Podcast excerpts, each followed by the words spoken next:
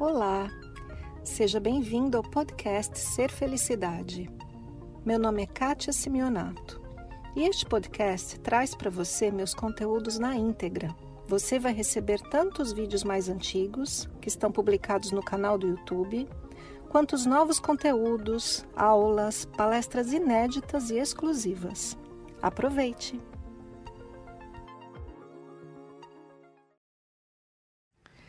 Eu te convido neste instante a perceber todos os desejos da sua mente. Apenas feche os olhos 10 segundos e deixe a sua mente dizer tudo o que você deseja: bens materiais, prosperidade, coisas, roupas, o que for. Só um instantinho. Perceba o quanto a mente quer. E o vídeo de hoje é sobre isso. Como é que a gente lida com tudo isso que a mente deseja? A pergunta de hoje do mês dos inscritos é da Laura Cristina Pinho de Oliveira.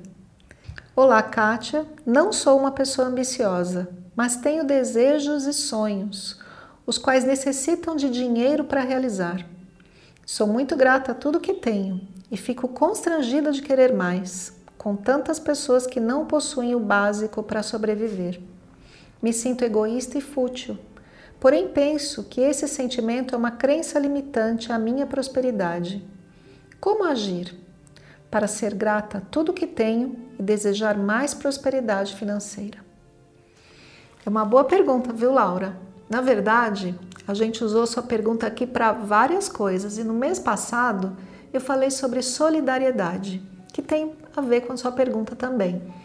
Então, para você compreender bem toda a resposta, eu sugiro você ir lá no vídeo da solidariedade. Tem outro vídeo também que eu fiz o mês passado sobre o bom senso, que também complementam o que eu vou falar hoje, tá bom? Então, para começar essa visão de uma parte da sua pergunta, que é como lidar com os desejos que a gente tem, eu vou falar aqui a respeito da mente. Aliás, é só o que eu falo nesse canal, né? A relação entre a mente e o ser. Há muitos anos eu, eu estudei um conceito que divide a mente em duas partes.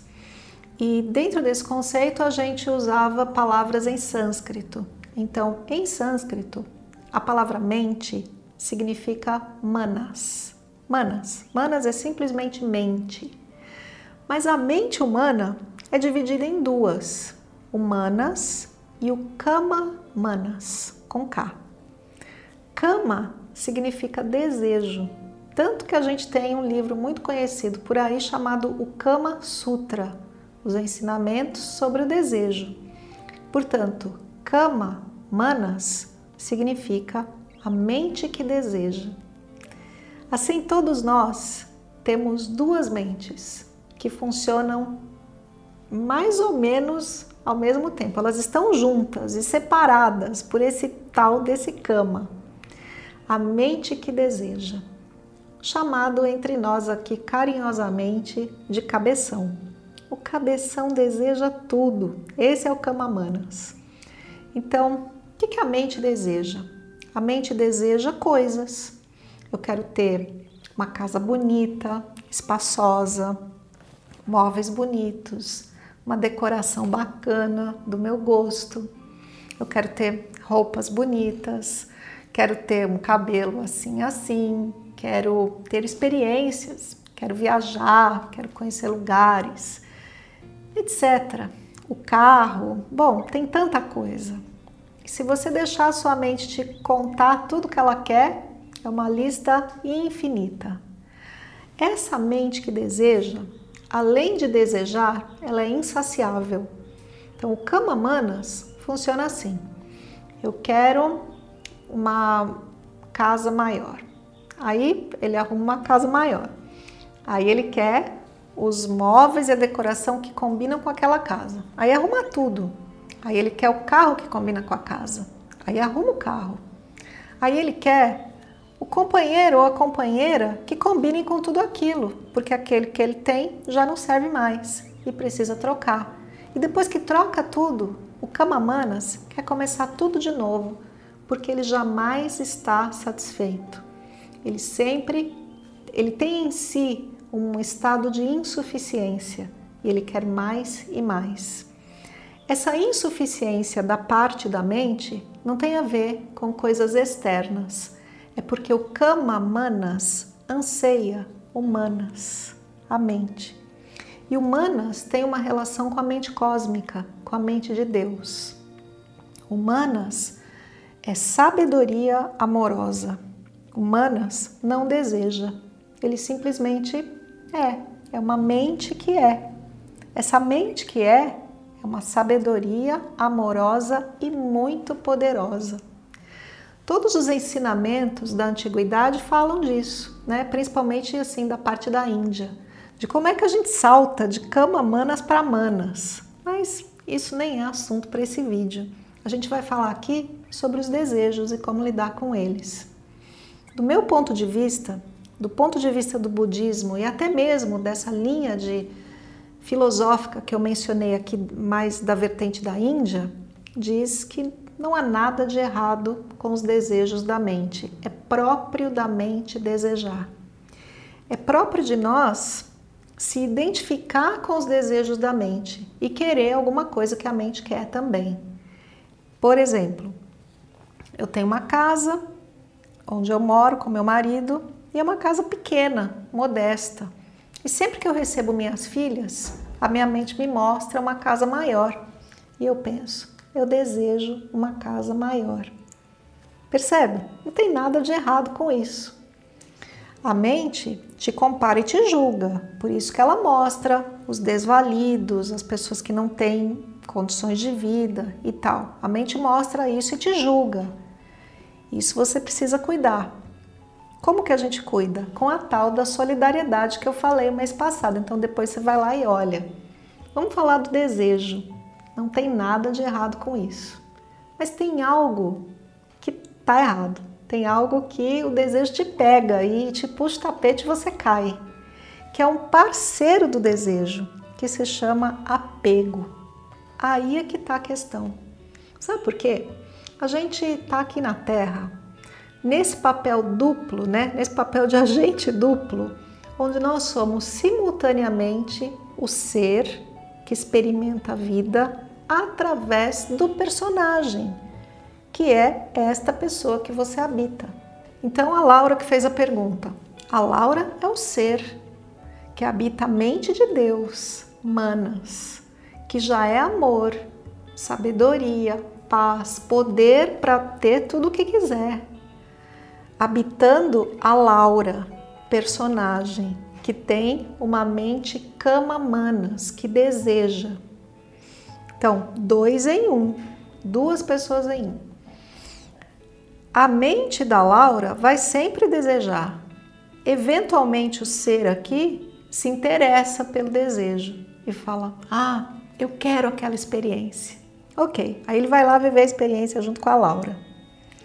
A vida que quer te mostrar que você não é a Laura, vai te provocar uma experiência que vem de fora, que você não planejou, que a gente chama desafios da vida, para te provar que você não é a Laura. Então, como é que isso funciona na prática? Vamos supor que personagem Kátia conseguiu a casa grande, maior, para botar as filhas, os parceiros de trabalho, o pessoal da equipe, 20 pessoas dentro da casa, festa, que delícia, próprio da, da, da minha ascendência italiana, que quer ver toda a família junta, né? Aí a Kátia se apega a isso e diz assim: Ah, eu sou a mama italiana que vai alimentar esse povo todo, o resto da vida. E as refeições e todo mundo junto, e aí gera esse apego. E aí o ser se identifica com isso e diz assim: Eu sou esta pessoa que tem esta casa, que recebe estas pessoas, que alimenta todo mundo. E é isso que eu sou. O que, que a vida vai fazer? A vida vai me trazer um desafio, um ensinamento, uma bênção para me provar que eu não sou isso e toma de mim. e toma o objeto do meu apego, seja lá de que forma, não sei que forma. Entendeu? Então, a questão não é o desejo, porque a mente produz imagens de coisas que a gente quer ou de experiências que a gente quer viver. E o que que o ser veio fazer na Terra? Senão isso mesmo, viver as experiências. Tudo bem, então o ser pode dizer: "OK, mente, Vamos em frente aí com esse desejo. Eu quero experimentar isso que você está me mostrando. Mas é só isso, uma experiência e não aquilo que você é. Deu para entender? Assim, não há nada de errado com o desejo. Não há nada de errado em eventualmente a gente se identificar com um desejo ou outro. Não há nada de errado em viver aquela experiência. A questão é cuidado com o apego. E mais uma vez eu vou falar, essa resposta que eu dei aqui precisa ser complementada pelo vídeo sobre a solidariedade, porque estão juntas aqui, eu não quis, não quis colocar tudo de uma vez só. Cuidado com o apego. Você não é aquilo que você tem. Você pode viver muito bem sem absolutamente nada daquilo que você tem. Você não é a experiência que você tem. Você pode viver e ser muito feliz e em paz sem experiência alguma dessas que você viveu. Deu para entender? Então vamos cuidar do apego. E de que maneira a gente cuida? Percebendo quem a gente é de verdade. Quem sou eu? Eu sou um ser espiritual eterno e perfeito que veio aqui à Terra viver as experiências terrenas, qualquer coisa que eu quiser, através desta pessoa que eu habito, através deste ser humano. O propósito do canal Ser Felicidade é este: te mostrar quem você é de verdade, te conduzir naquela direção, na direção do seu eu real. É o propósito da autorrealização. Sem esquecer que a gente vive com um monte de gente que também está no mesmo propósito e a gente precisa ser solidário. Se você gostou desse vídeo, deixe um gostei, que é o seu agradecimento ao meu trabalho. Deixe um comentário e compartilhe esse vídeo com quem você ama. E o próximo vídeo que vai sair aqui do mês dos inscritos é como não reagir a provocações. Nossa, quem será que não precisa disso? Te vejo no próximo. Um beijo. Esse foi mais o podcast Ser Felicidade. Espero que você tenha aproveitado. Se você ainda não conhece meu canal no YouTube Ser Felicidade, aproveite para acessar e receber conteúdos inéditos toda semana. Visite também meu site spiritcoaching.com.br e participe dos meus eventos online e presenciais. Com amor e bênçãos para você, Kátia.